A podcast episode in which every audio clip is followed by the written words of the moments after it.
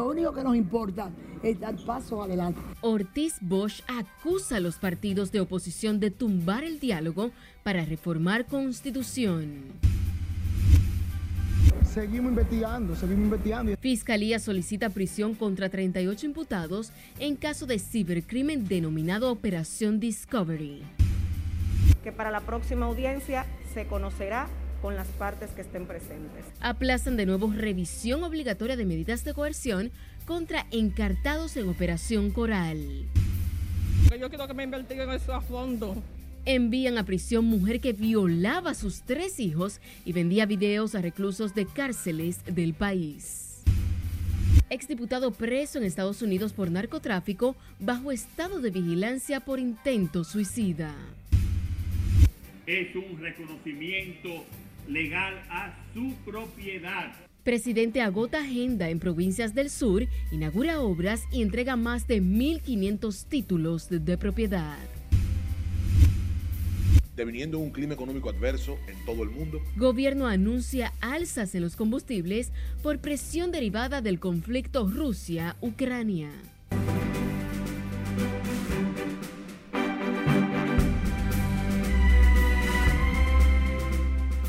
Buenas noches, feliz viernes. Bienvenidos a esta emisión estelar de Noticias RNN. Soy Janeris de León. Iniciamos de inmediato. Lo hacemos con la directora de Ética e Integridad Gubernamental, Milagros Ortiz Bosch, quien respaldó que el presidente Luis Abinader se reúna con el liderazgo nacional para desbloquear el tema de la reforma constitucional ante el retiro de la oposición de la mesa del diálogo del CES. Nelson Mateo con los detalles. Estoy en disposición de reunirme con ellos aunque el presidente Abinader quiere salvar el diálogo por la reforma constitucional, la oposición en el Congreso sigue renuente a toda posibilidad de cambios a la Carta Magna. Más adelante nosotros podemos, eh, se puede ver, pero muy adelante, porque quizá hay algunas cosas, pero ahora no, la intención no está clara y pensamos que el momento no está atinado para embarcarse en una modificación a la Constitución. Eh, fundamentalmente porque entendemos que es una reforma que carece de objeto bizantino por demás, que plantea temas como, por ejemplo, la independencia del Ministerio Público y quién designa al Procurador General de la República. Milagros Ortiz Bosch, directora de Ética e Integridad Gubernamental, defendió que el presidente y el liderazgo nacional se sienten para consensuar la reforma. Ortiz Bosch dijo además que bajar el umbral del 50 más 1 para ganar la presidencia de la República en primera vuelta no es una propuesta de Luis Abinader, tampoco del PRM. Me refería a eso como una idea mía, porque yo tengo ideas propias y las digo, eh, que quizá en el futuro había que pensar en reformar. ¿Por qué? Porque yo tenía varios expedientes que provenían de entidades del 50, que eran, habían participado en el gobierno por el compromiso del 50 más 1. Pero eso no, el presidente ya ha hablado de eso, y nos importa ninguno eso. Lo único que nos importa es dar paso adelante. Con una matrícula de 114 asambleístas, el partido oficial está compelido a contar con el apoyo de la oposición para completar las dos terceras partes necesarias para poder revisar la Carta Magna. Porque un tema político lo tienen que debatir los políticos para buscar soluciones para fortalecer ciertas debilidades que tiene el sistema eh, institucional del país. Por eso yo veo con buenos ojos ese pronunciamiento, esa apertura que tiene el presidente de la República, abrir ese escenario de discusión para buscarle una solución y tener una reforma constitucional que beneficie a la República Dominicana. La reforma constitucional número 40, planteada por el presidente Luis Abinader, sugiere la creación de un Ministerio Público Independiente, así como unificar las elecciones y la recomposición del Consejo Nacional de la Magistratura. Nelson Mateo, RNN. En tanto que el ministro administrativo de la presidencia, José Ignacio Paliza, afirmó que algunos líderes prefieren aceptar la corrupción y sugerir que no es crisis, en franca referencia a la reforma constitucional que promueve el gobierno para lograr mayor independencia del Ministerio Público. A través de Twitter, el también presidente del PRM afirmó que en momentos en que la sociedad demanda institucionalidad, transparencia, fortalecimiento del sistema judicial, algunos líderes prefieren aceptar la corrupción. El alto dirigente del PRM colgó el mensaje en su cuenta con un hashtag La vieja política en alusión a los partidos opositores que rechazan la reforma a la Constitución. De igual forma, el obispo de la diócesis de Higüey, Monseñor Jesús Castro Martes, reaccionó este viernes a la decisión del PLD, el PRD y la Fuerza del Pueblo de retirarse de la mesa del diálogo en el Consejo Económico y Social, donde se discute la propuesta de la reforma constitucional. A través de su cuenta de Twitter, Castro Marte expresó que el único elemento al que no podemos renunciar los dominicanos es a la construcción de la cultura del diálogo y agregó que la gobernanza solo es posible cuando hay ánimo de concertación. Los principales partidos de la oposición, el Partido de la Liberación Dominicana, el Partido Revolucionario Dominicano y la Fuerza del Pueblo, se retiraron de la mesa del diálogo que discute la propuesta de la reforma constitucional en el Consejo Económico y Social. En tanto que la comisión bicameral que tiene a su cargo el estudio del proyecto de ley sobre juicios de extinción de dominio público y decomiso de bienes ilícitos reinició los trabajos legislativos y acordó reunirse todos los jueves a partir de las 9 de la mañana. El presidente de la comisión, el senador Pedro Catrain, informó que el próximo viernes 11 de marzo desarrollará una jornada completa de trabajo para avanzar en el análisis de la iniciativa. Catrain garantizó que está en total disposición de agilizar los trabajos para entregar esta herramienta al Ministerio Público con la finalidad de que se recupere lo sustraído del erario. El fideicomiso Pro Pedernales realizó hoy la primera vista pública del proyecto del desarrollo turístico de Pedernales Cabo Rojo como parte del proceso de automatización ambiental requerido por la Ley 64-00 de Medio Ambiente y Recursos Naturales.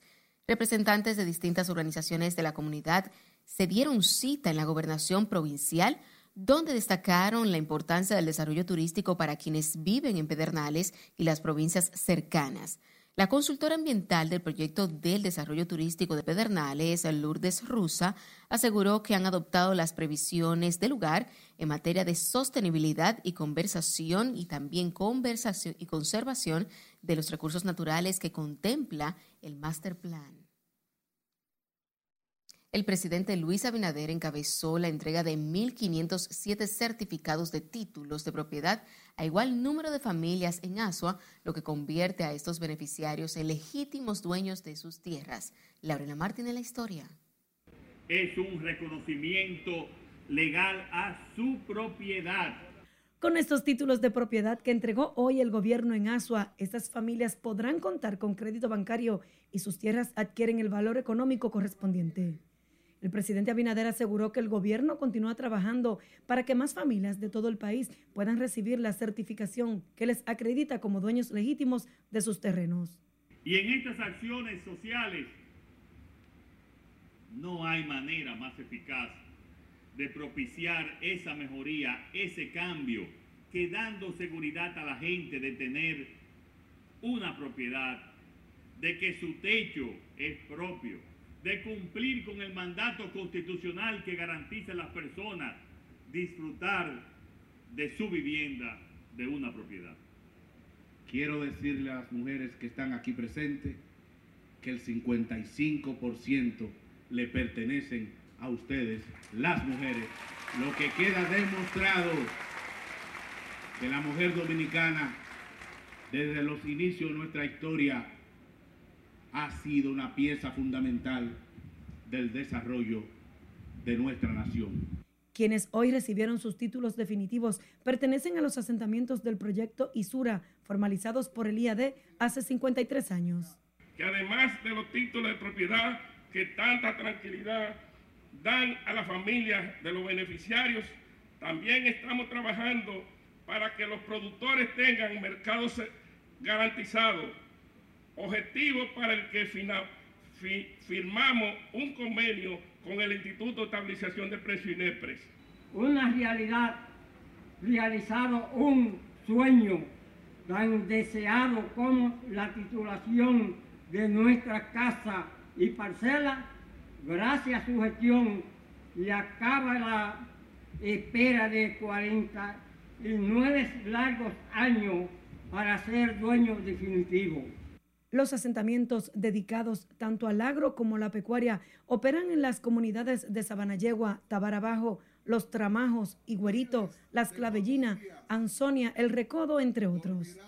El jefe de Estado agotó una importante agenda hoy en Asua, Baní y San Cristóbal. Laurila Mar, RNN.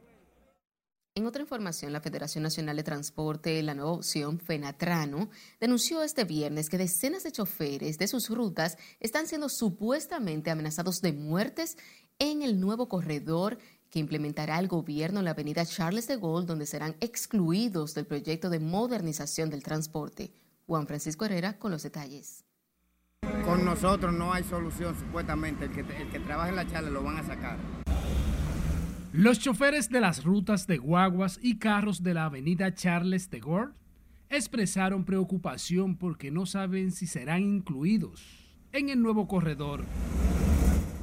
Víctor Mejía, quien sirvió de vocero de Fenatrano, demandó la intervención del mandatario para que las cosas se manejen con transparencia. Rechazamos y condenamos la entrega de los corredores a los corruptos. Incluso la mafia que está establecida y que Fenatrano ha venido denunciando por varios años.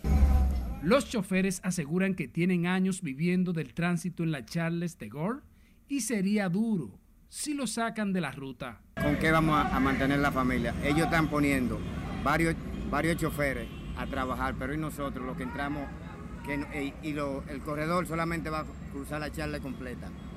Y, y, lo y los pasajeros que entran para Barrio Nuevo, eh, Quirombo, todos esos barrios de ahí atrás, ¿cómo lo van a transportar? Si califican, si reúnen las condiciones de manejar el autobús, pues van a tener parte. Los pasajeros están de acuerdo con el nuevo corredor, pero que los precios sean asequibles. Si quitan los carros, ¿cómo no vamos a hacer nosotros? Porque va a ser más caro. ¿Me complica para ustedes? Sí, no, no, no podamos nosotros las mujeres trabajando acá en familia, porque lo que vamos a hacer es que vamos a pagar lo de pasaje. Advierten que esto no ocurrirá con la entrega del tercer corredor de la Charles de Gaulle ya que estarán de frente exigiendo su derecho. Juan Francisco Herrera, RNN. A propósito de este tema, la Federación Nacional de Transporte, la nueva opción, dijo hoy que respalda el proyecto de remodelación del transporte que implementa el gobierno, lo que califican como un avance para el país. Sin embargo, la organización denuncia supuestas exclusiones de choferes y trabajadores en el corredor del transporte público de la avenida Charles de Gaulle, por lo que llaman a que sean respetados los derechos de los operadores de las rutas ya establecidas. El proyecto es importante para la población, pero no es la medida en que se está aplicando de entregarle los corredores y sobre todo enajenar al Estado Nacional de un bien que es de la población dominicana. De ninguna manera esos dirigentes nunca han beneficiado a ningún sector, ni a ningún transportista, ni a ninguno de los choferes. Siempre eso es para privilegio, para beneficio de ellos. Entonces la enajenación de la onza se está ejecutando sin llenar los requisitos que establece la ley. Penatrano advierten que se mantendrán vigilantes y en pie de lucha para evitar que sean desconsiderados los derechos de los trabajadores. El Instituto Nacional de Bienestar Estudiantil informó este viernes el inicio de los procesos de licitación para el almuerzo escolar de centros de jornada extendida para los periodos 2022-2023 y 2023-2024. La entidad indicó que los procesos permitirán a la institución concertar sus esfuerzos en la supervisión de la calidad de los servicios que llegan a las escuelas y en el desarrollo de otros programas que garantizan el bienestar de los estudiantes. Que le garantizamos al país que serán diáfanos y con criterios de adjudicación definidos para que no quede en la discreción de quienes administramos estos procesos la adjudicación de los mismos. Garantizamos que esto va a ser justo, transparente, equitativo. Víctor Castro, director del instituto, afirmó que el pliego de condiciones contiene criterios claros para la adjudicación de las raciones alimenticias que abarcan las condiciones que debe cumplir los oferentes que participen en este proceso. Y recuerde seguirnos en las diferentes cuentas de redes sociales con el usuario arroba noticias RNN a través de nuestro portal digital www.rnn.com.do. porque actualizamos todas las informaciones todos los días. También recuerde escuchar nuestras dos emisiones de noticias a través de Spotify y de más plataformas digitales similares, porque RNN Podcasts es una nueva forma de mantenerse informados con nosotros. Una estructura criminal dedicada a la extorsión. Nos vamos a nuestro primer corte de la noche. Al retornar, sabrá cuántos son los imputados por el caso del cibercrimen desmantelado en la operación Discovery. La defensa del imputado Alejandro Montero. Además, sabrá para cuándo aplazaron la revisión de medidas de coerción contra los encartados en el caso Coral. Esta es la emisión estelar de Noticias RNN. No le cambie.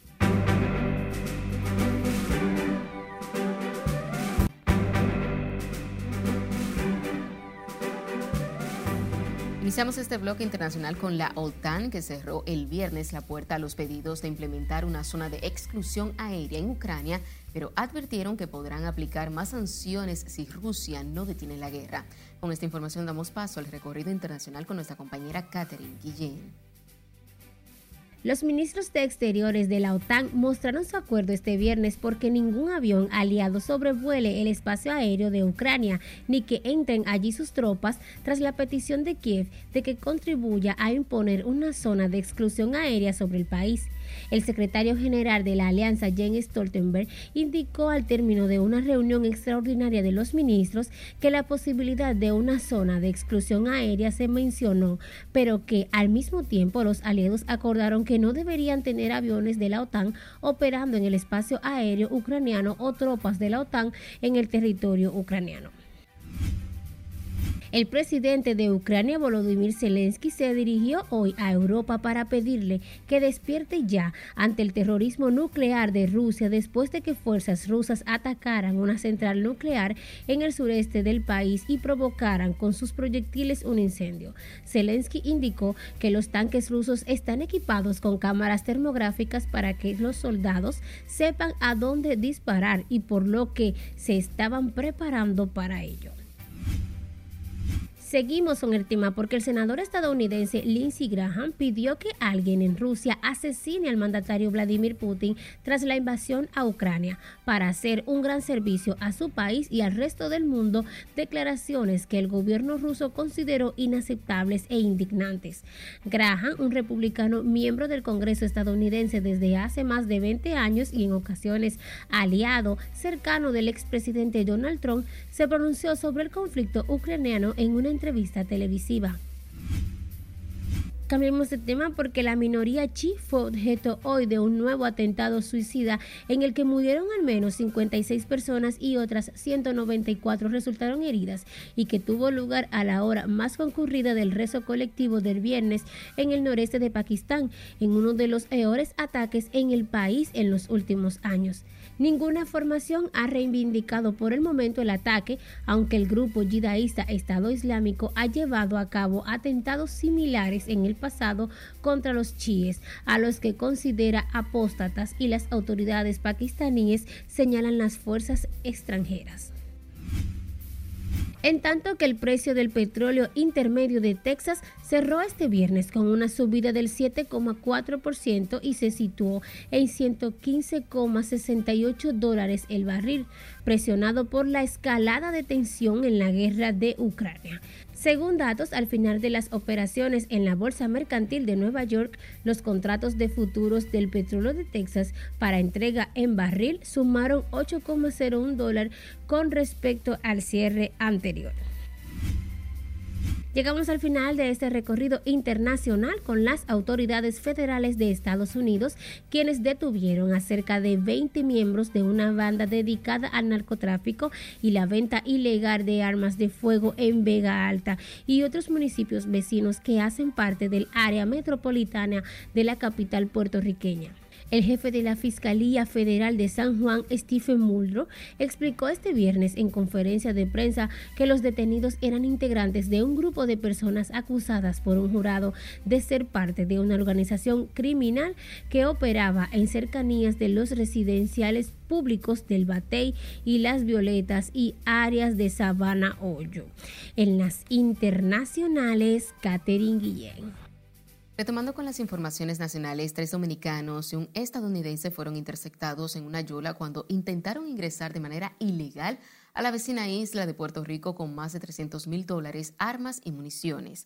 Los agentes de la patrulla fronteriza incautaron 349.950 dólares, una embarcación casera roja de 18 pies, dos motores fuera de borda, dos armas de fuego, tres cargadores, 71 cartuchos, una tableta, un GPS y dos teléfonos celulares. El Departamento de Investigaciones de Seguridad Nacional asumió la custodia del contrabando mientras los dominicanos y el estadounidense fueron entregados a las autoridades judiciales de Puerto Rico para ser sometidos a la justicia.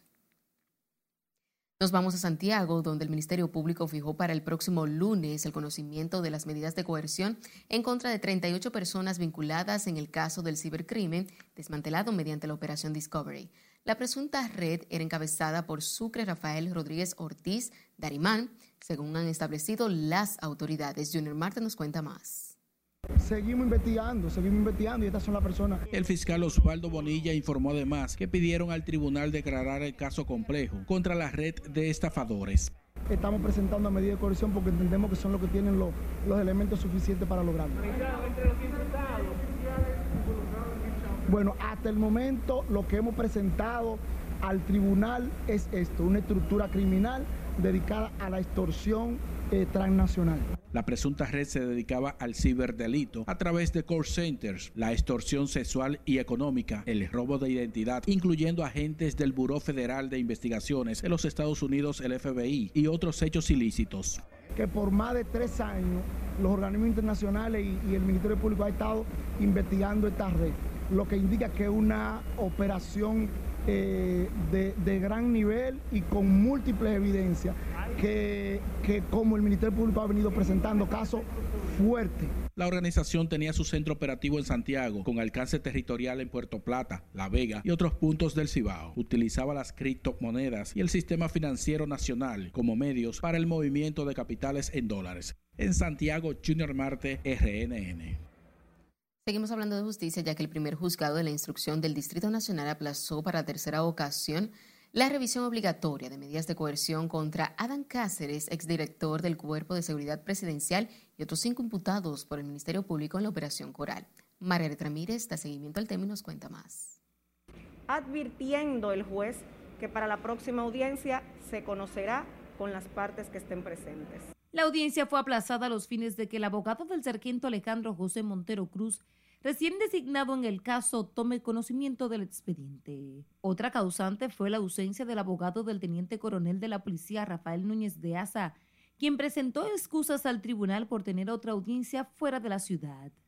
El Ministerio Público, como siempre, listo para conocer de sus audiencias, pero en esta ocasión la defensa del imputado Alejandro Montero, que fue apoderada recientemente, solicitó el aplazamiento al tribunal a los fines de poder conocer eh, las glosas del proceso. Igualmente, el abogado del imputado Rafael Núñez de Asa, el doctor Félix Portes, mandó excusas al tribunal, pues se encontraba conociendo otro proceso en el interior del país. Esta es la tercera ocasión en que la audiencia de revisión obligatoria de medidas de coerción del caso Coral se aplaza, lo que ha generado malestar entre la defensa. Porque ellos están conscientes de que aquí el Poder Judicial lamentablemente está a los pies del Ministerio Público y aquí no hay forma de que se aplique el derecho y de que el Código Procesal Penal eh, pueda aplicarse de manera diáfana y que los jueces puedan ser independientes realmente frente al avasallamiento del Ministerio Público y que puedan poner a esta gente en libertad mientras se conoce su proceso. Pero no con, no con procedimientos corruptos. No estoy diciendo que sean corruptos los que están manejando el procedimiento, pero el proceso está corrompido. Literalmente tenemos un populismo penal y nosotros no esperamos ningún tipo de decisión favorable. La justicia literalmente está secuestrada por el terror judicial que vive hoy día.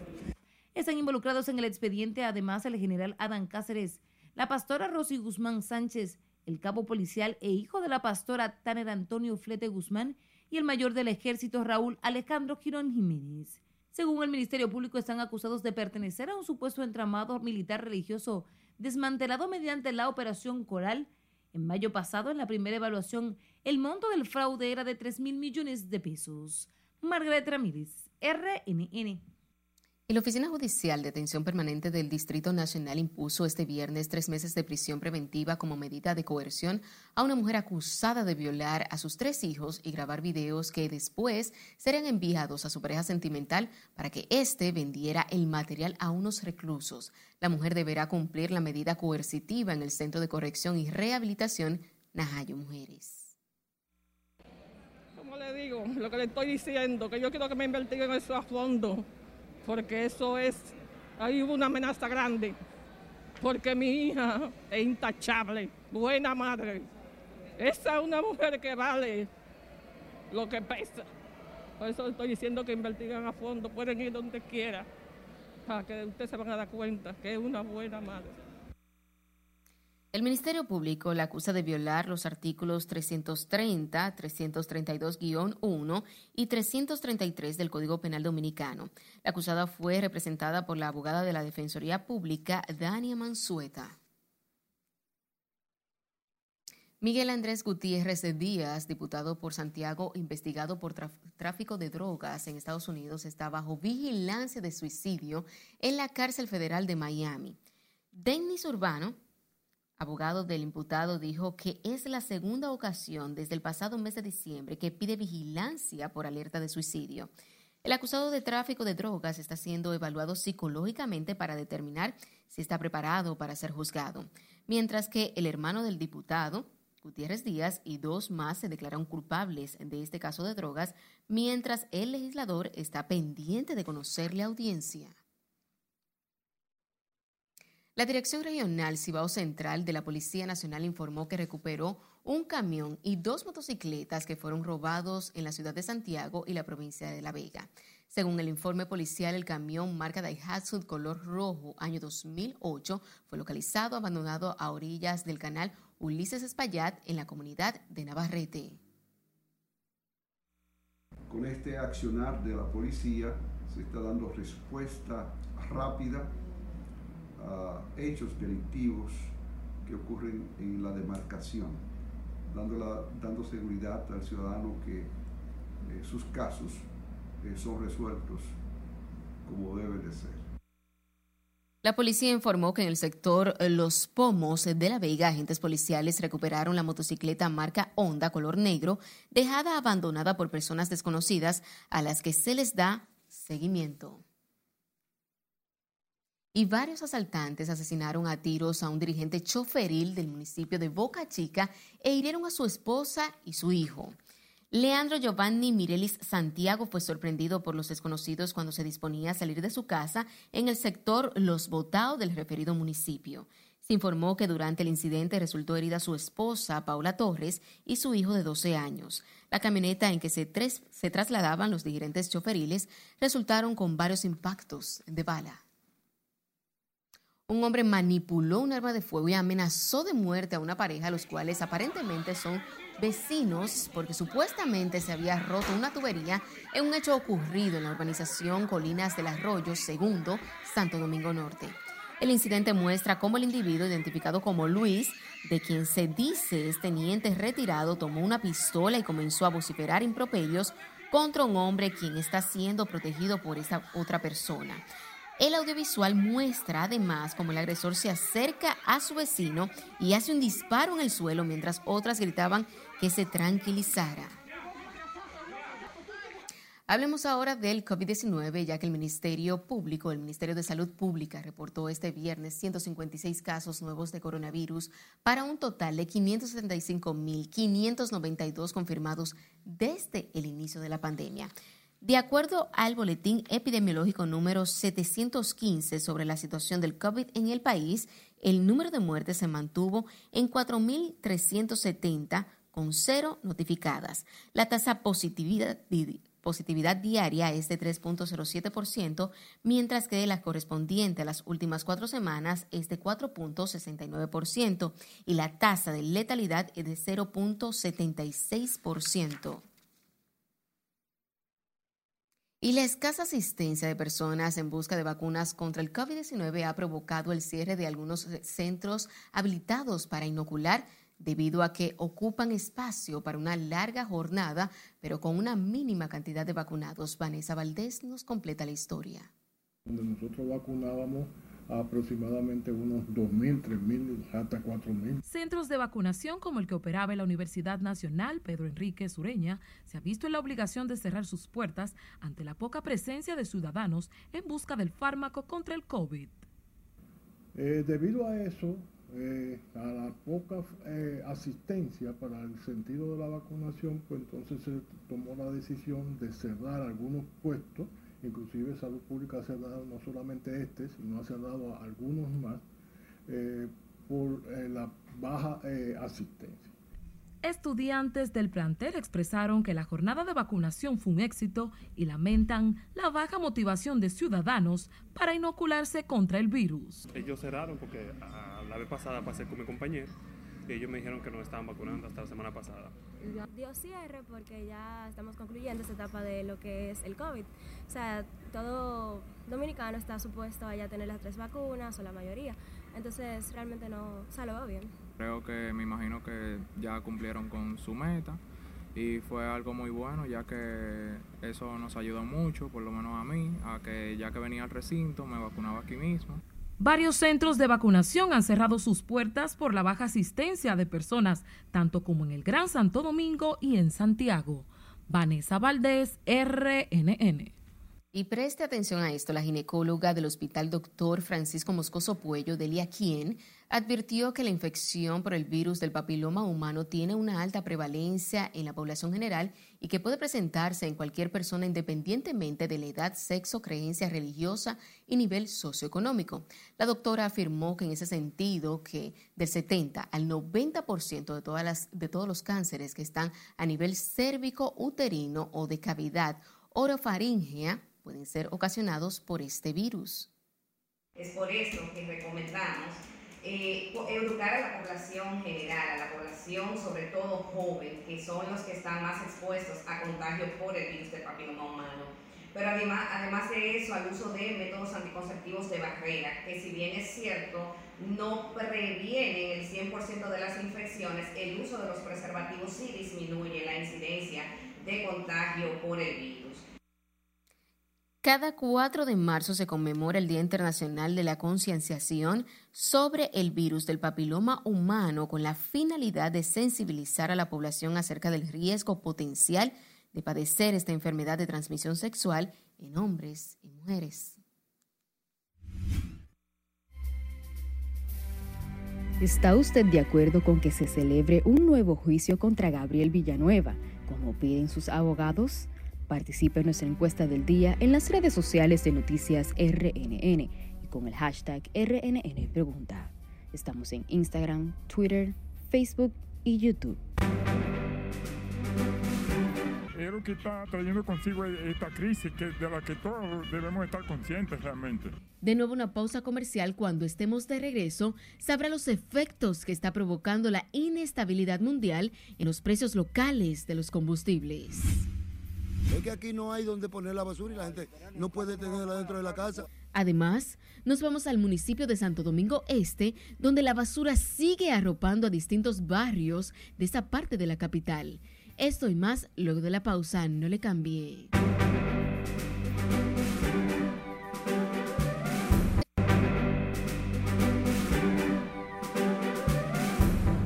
Agradecidos de su sintonía, seguimos con más informaciones. Choferes del Concho y usuarios del transporte colectivo de pasajeros reaccionaron al incremento registrado en los precios de algunos combustibles presionados por efectos del conflicto entre Rusia y Ucrania. Jesús Camilo, con más. Esto no está fácil. Ante el reajuste en los precios de los combustibles, usuarios del transporte de pasajeros temen que el margen sea transferido al precio del pasaje. Sin embargo, algunos choferes reconocen que la variación en los precios de los carburantes obedece a las alzas del barril del petróleo en el mercado internacional. El problema que se está originando en, en Ucrania es lo que está trayendo consigo esta crisis que, de la que todos debemos estar conscientes realmente. Aumentar los pasajes si el gobierno lo subsidia. Si subsidia el combustible, debe mantenerse el pasaje como está. Eh, no es lo mismo. Los usuarios del servicio plantean que de transferirse alzas al pasaje deterioraría su economía personal. No, pero aumenta todo automáticamente. Imagínate. pero no, se le hace su huelguita, así no suben el pasaje porque eso está demasiado caro. Pero claro que sí, a nosotros los pobrecitos, estamos gritos, no podemos más. Que vamos a bajar para pasaje y el gas también, dime. Esto no lo aguanta nadie, ¿a dónde vamos a parar ahora? Los precios de algunos combustibles registraron alzas de entre 4 a 6 pesos a partir de mañana sábado, una situación que escapa de las autoridades locales por la inestabilidad mundial. El conflicto armado y diplomático en Ucrania sigue su curso, deviniendo en un clima económico adverso en todo el mundo y con consecuencias para todos los mercados de materias primas.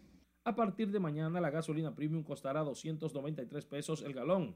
La regular se venderá a 274 con un incremento de 4 pesos. El full se venderá a 164 pesos con 89 centavos para un aumento de 1.94.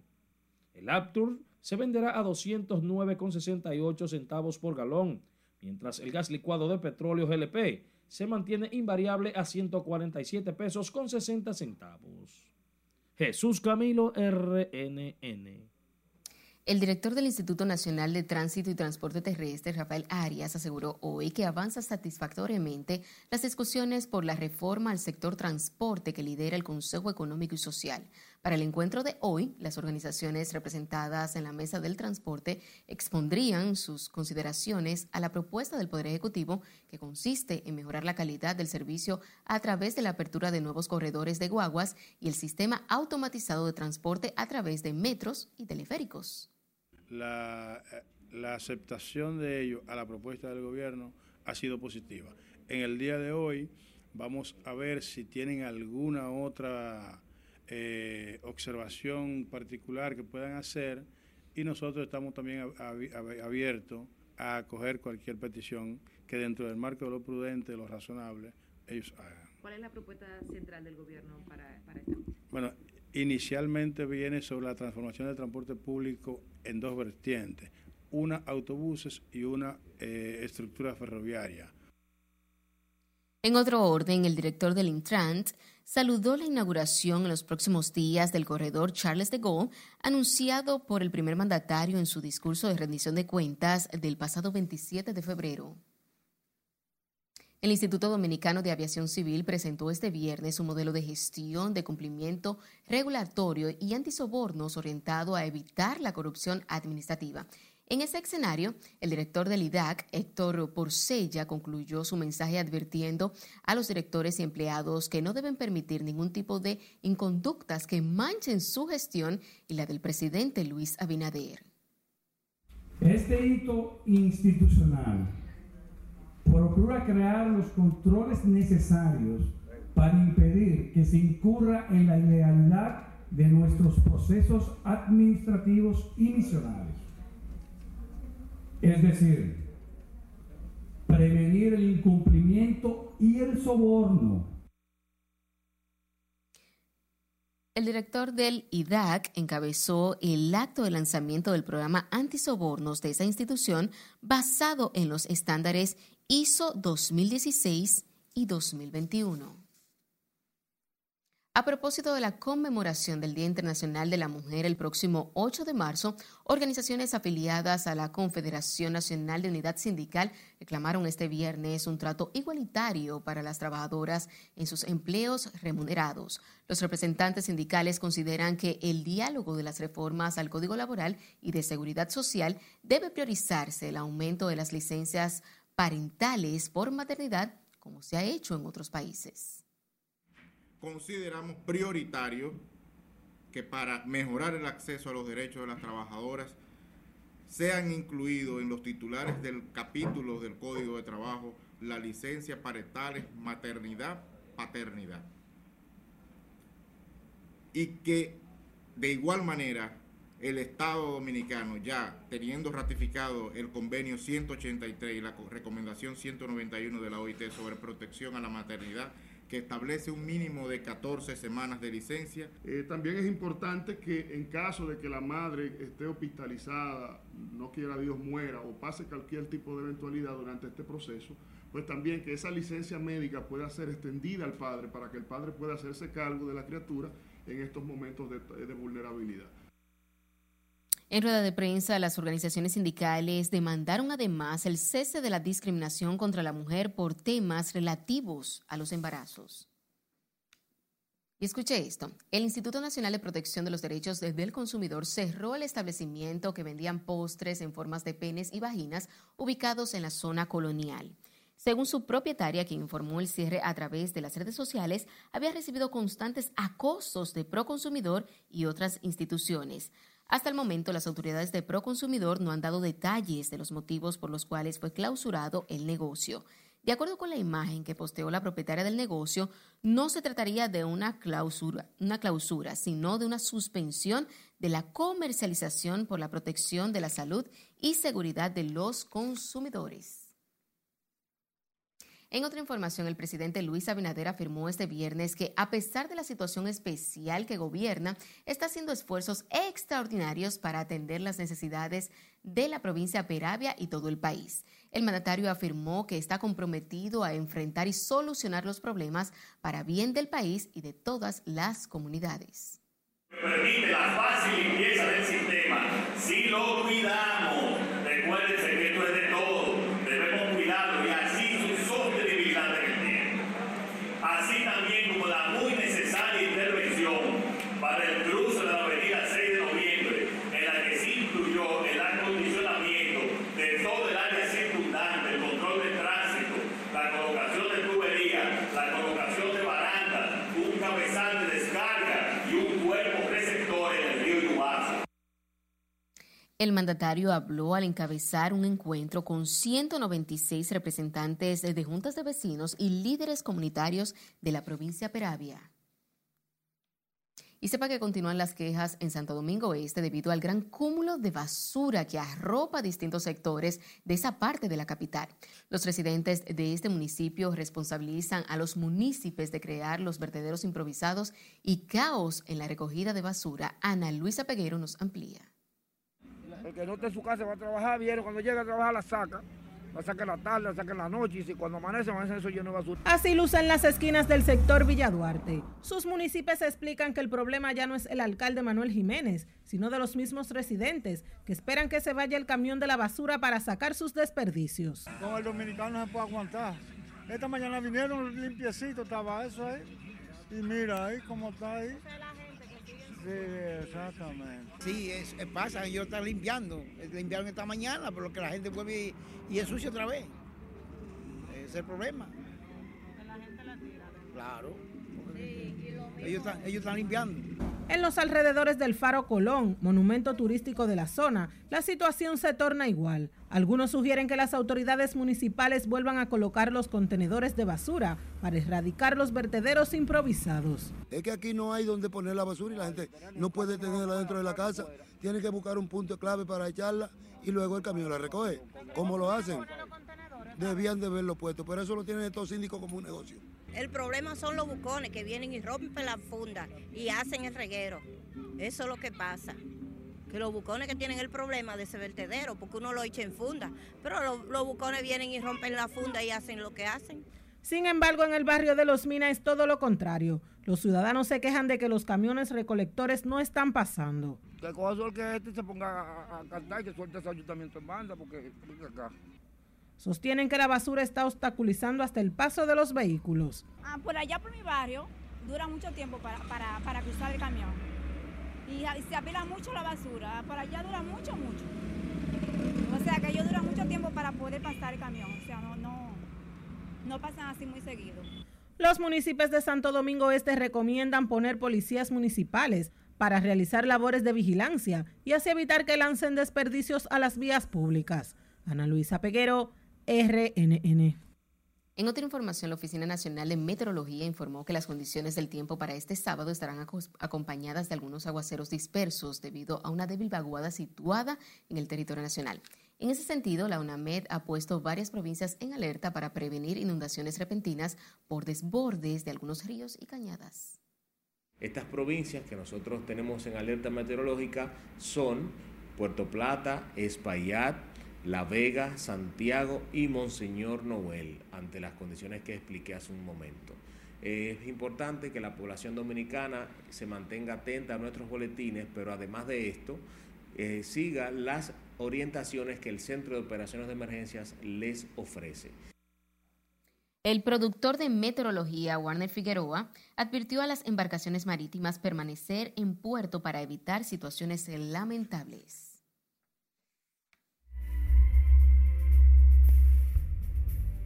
Muy buenas noches, como todos los días, con los resultados de la encuesta diaria que realiza Noticias RNN a través de sus diferentes redes sociales. La de hoy tiene que ver con el connotado caso de Andrea Celea y el imputado Gabriel Villanueva decidimos preguntarle a la gente si están de acuerdo con que se celebre un nuevo juicio contra Gabriel Villanueva, como piden sus abogados. Esto a raíz del pedimento que hicieron ayer y vamos a ver qué opinó la gente en las redes sociales.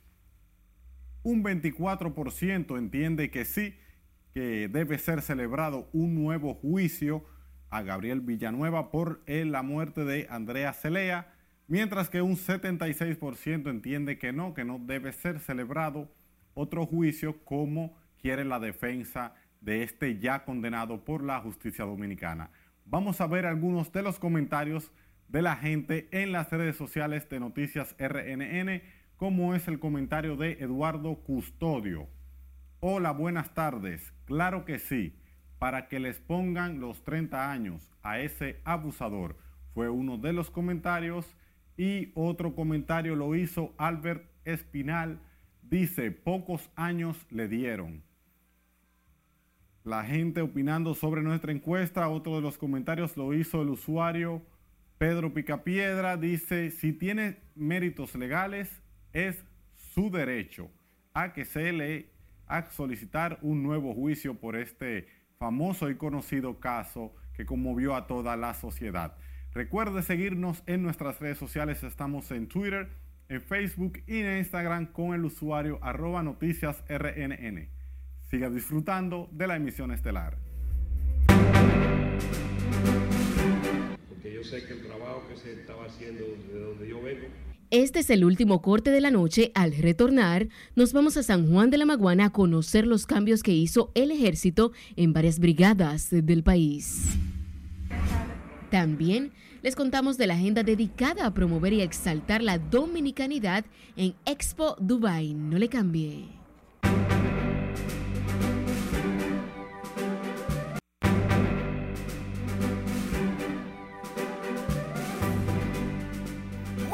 Iniciamos la entrega deportiva hablando de tenis, porque la Copa Davis, en el Parque del Este, el equipo dominicano no se hizo esperar. Comenzó todo muy bonito. Ahí estaban los equipos de Vietnam y República Dominicana. Dos luminarias, Joel Chad y Sixto Camacho. Mario Emilio Guerrero, expresidente de la Federación Dominicana de Tenis, como espectadores. Y comenzó la fiesta. La raqueta número uno de Dominicana, Nick Hart, derrotó en dos sets, 6-1, 6-4, a la raqueta número 2 de Vietnam. Y con este resultado, ya República Dominicana iniciaba un match muy positivo para sus aspiraciones de avanzar a la próxima ronda. Son cinco, el que gane tres primeros de los equipos avanza. Entonces, a segunda hora, luego de esta victoria de Hart y de los fanáticos disfrutándolo, vino Roberto Cid, que perdió de la raqueta número uno de Vietnam 6-4. Se recuperó y ganó el segundo 6-3. Y entonces se repuso, coming from behind, buscando fuerzas y logró el tercer set 6-1.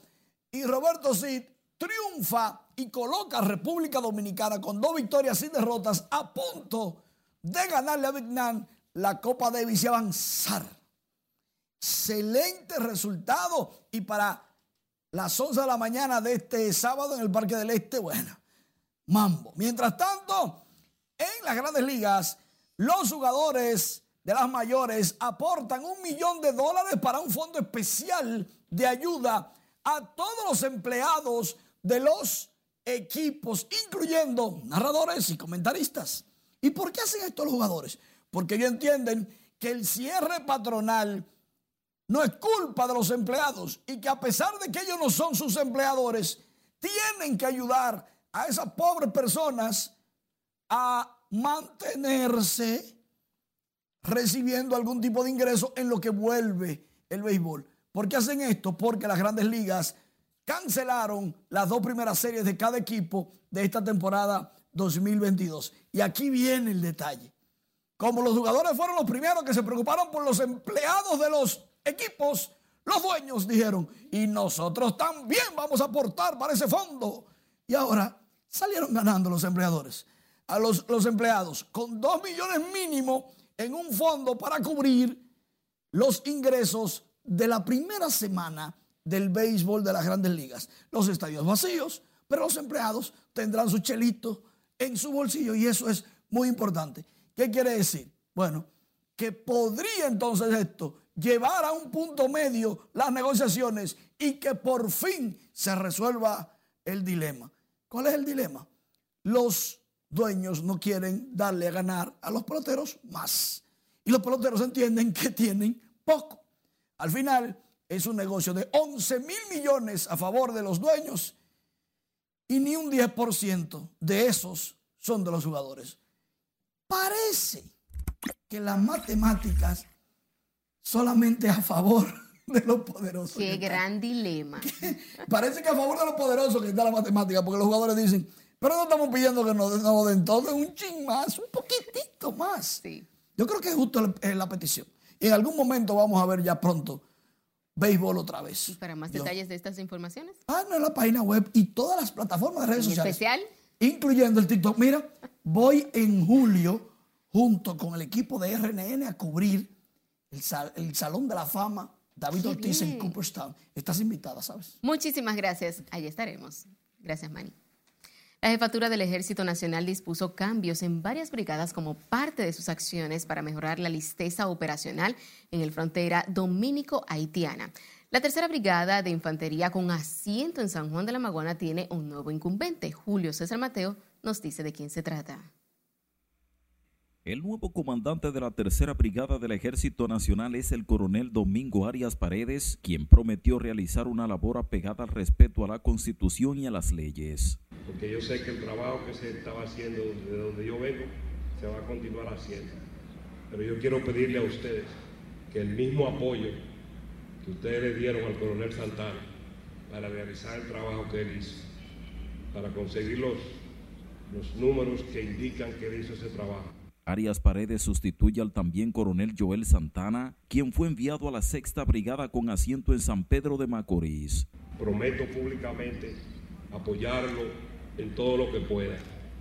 Mi, básicamente, y lo- los oficiales que han trabajado conmigo y me conocen, saben que eh, el, el génesis de, de mi posición, de mi trabajo, son los soldados.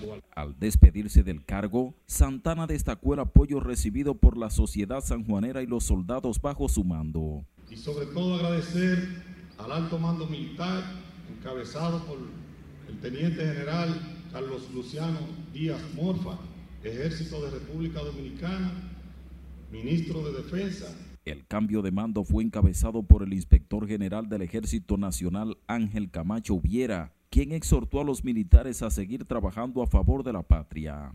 En San Juan de la Maguana, Julio César Mateo, RNN. En otro orden, el presidente Luis Abinader encabezó hoy en Asua una amplia jornada de servicio del programa social Supérate, que contempla la inclusión de unos 300 mil beneficiarios a este subsidio, anunciado el pasado domingo en su discurso de rendición de cuentas. La directora del programa Supérate, Gloria Reyes, explicó que con esto el gobierno busca ampliar los servicios sociales para que los beneficios lleguen a más familias de escasos recursos. pagó el dinero. O sea, es bueno que se sepa. El gobierno hizo la transferencia a tiempo en enero y en febrero. Hubo situaciones con eh, la entidad bancaria, con algunos fallos técnicos del sistema y ahora lo que estamos es sustituyendo esos plásticos viejos que estaban ya bloqueados o vencidos por nuevos plásticos y a partir del martes próximo ya podrán utilizar su subsidio las familias.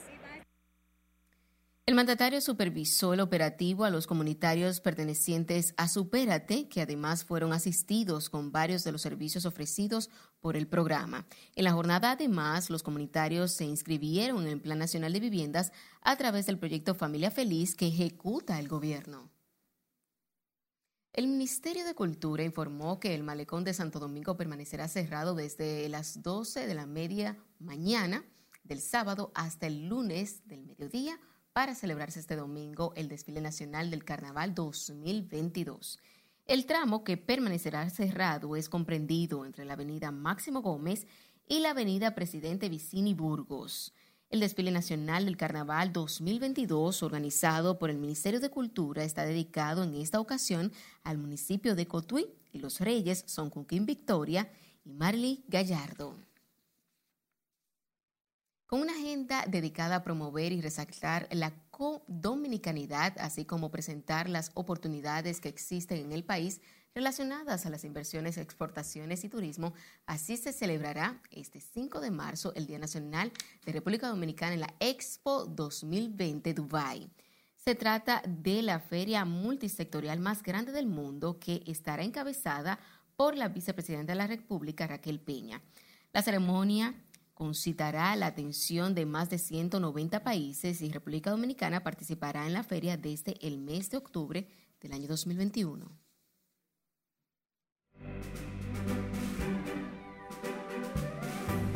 del mundo del arte y del espectáculo con nuestra compañera Milian Solano. Conectamos contigo. Muy buenas noches. Gracias, muy buenas noches. El astro de la música, Mark Anthony, estrenó este viernes nuevo álbum. Aquí les contamos. Con Paya Boy, su irrebatible nuevo álbum en Sony Music, Mark Anthony ha vuelto a cambiar las reglas del juego. Hace 29 años del debut de Mark, en enero del 1993, otra nota, una colaboración con el productor Sergio George, transformó el sonido de la salsa para siempre. Ahora con Paya Boy, los dos creadores ofrecen un álbum de 10 temas que es a la vez innovador y comercial. El ídolo global de la bachata, Prince Royce, se une con la estrella argentina María Becerra para lanzar su nuevo sencillo Te Espero, una bachata sexy, romántica, irresistible, no solo por su ritmo, sino también por la melodiosa voz característica de Royce, que se complementa con la sensualidad y potencia vocal de Becerra. El sencillo Flow Calle, producido por el legendario DJ Nelson y compuesto por la propia Farina, DJ Nelson y Andy Bausa, Está disponible desde este 4 de marzo en todas las plataformas digitales y llegará a las salas de cine de República Dominicana y Puerto Rico este 24 de marzo, 31 de marzo a Bolivia, 22 de abril en Estados Unidos, mientras que en abril estrenará en Colombia y Centroamérica. La película fue producida por Caribbean Films. La canción y video musical de Flow Calle fue dirigido por Jan Guerra y cuenta con la participación especial de las actrices dominicanas Laura Giselle y Alejandra Alemani, a su vez con el influencer Capricornio TV y el cantante urbano Braulio El Fogón. Familiares de la veterana coreógrafa y actriz dominicana Patricia Squasiati informaron que la artista manifestó leves signos de conciencia ya que movía los ojos cuando se le hablaba se le eliminó la sedación, por lo que se espera que estas manifestaciones sean cada vez más trascendentes. Hoy se inició una importante terapia ortopédica en ambas piernas. Se sigue con atención el control de infecciones y de cicatrización. Y el alcalde de la ciudad de Lawrence, Massachusetts, reconoció al cantautor dominicano Badir como un digno representante de la cultura quisqueyana gracias a sus aportes como artista y como propulsor de la tierra que le vio nacer. Este reconocimiento se efectuó en las oficinas del alcalde Brian de Peña, donde el artista tuvo el honor de compartir sus impresiones y el regocijo por este importante escalón que le otorga la ciudad a su carrera. La carrera artística de Badir ha ido en ascenso desde que saltó a la fama en el 2019. Hasta aquí diversión feliz resto de la noche. Gracias, Milian. Finalizamos esta emisión estelar de Noticias RNN. Feliz resto de la noche.